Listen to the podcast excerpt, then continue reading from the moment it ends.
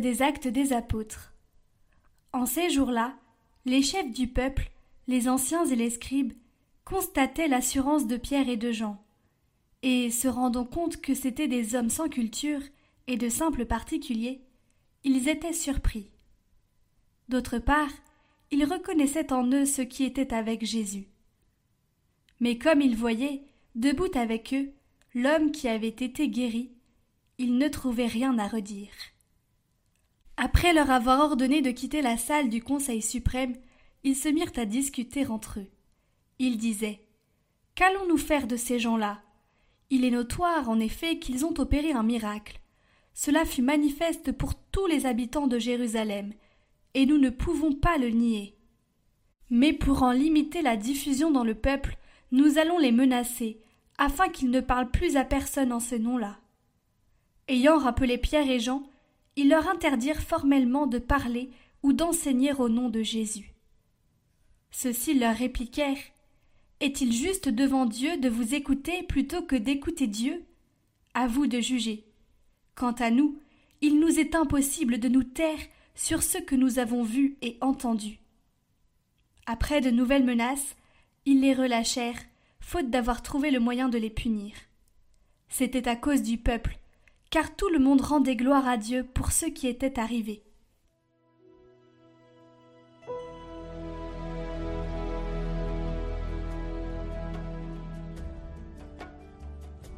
Seigneur, je te rends grâce, car tu m'as exaucé.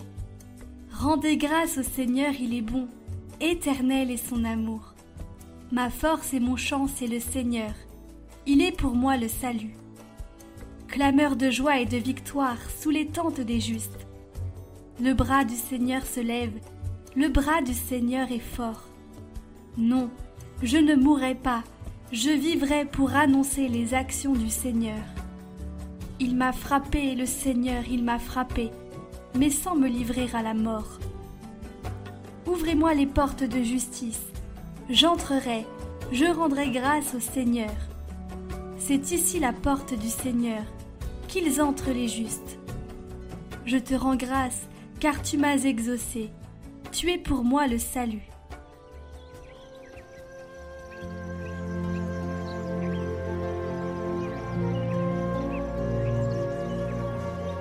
Évangile de Jésus-Christ selon saint Marc.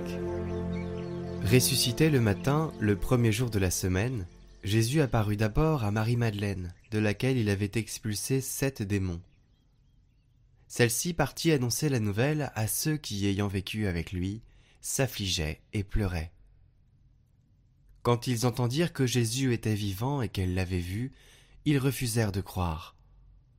Après cela, il se manifesta sous un autre aspect, à deux d'entre eux, qui étaient en chemin pour aller à la campagne.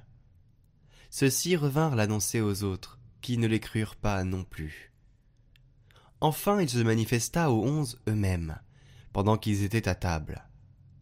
Il leur reprocha leur manque de foi et la dureté de leur cœur, parce qu'ils n'avaient pas cru ceux qu'il avait contemplés ressuscités. Puis il leur dit Allez dans le monde entier, proclamez l'Évangile à toute la création.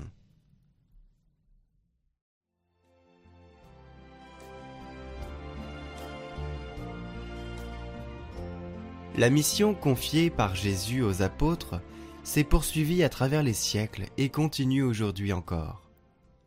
Elle requiert notre collaboration à tous. Chacun, en effet, en vertu du baptême qu'il a reçu, est habilité en ce qui le concerne à proclamer l'Évangile. C'est précisément le baptême qui nous habilite et nous pousse à être des missionnaires, à annoncer l'Évangile.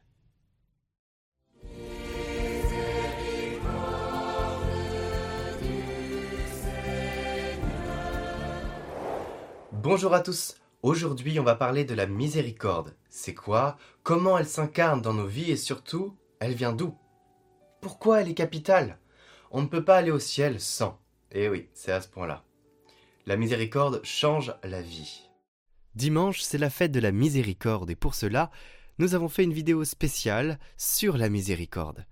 Vous pouvez la découvrir sur notre chaîne Moi pas tiède en lien en description ainsi que sur le petit i qui s'affiche en haut à droite de l'écran.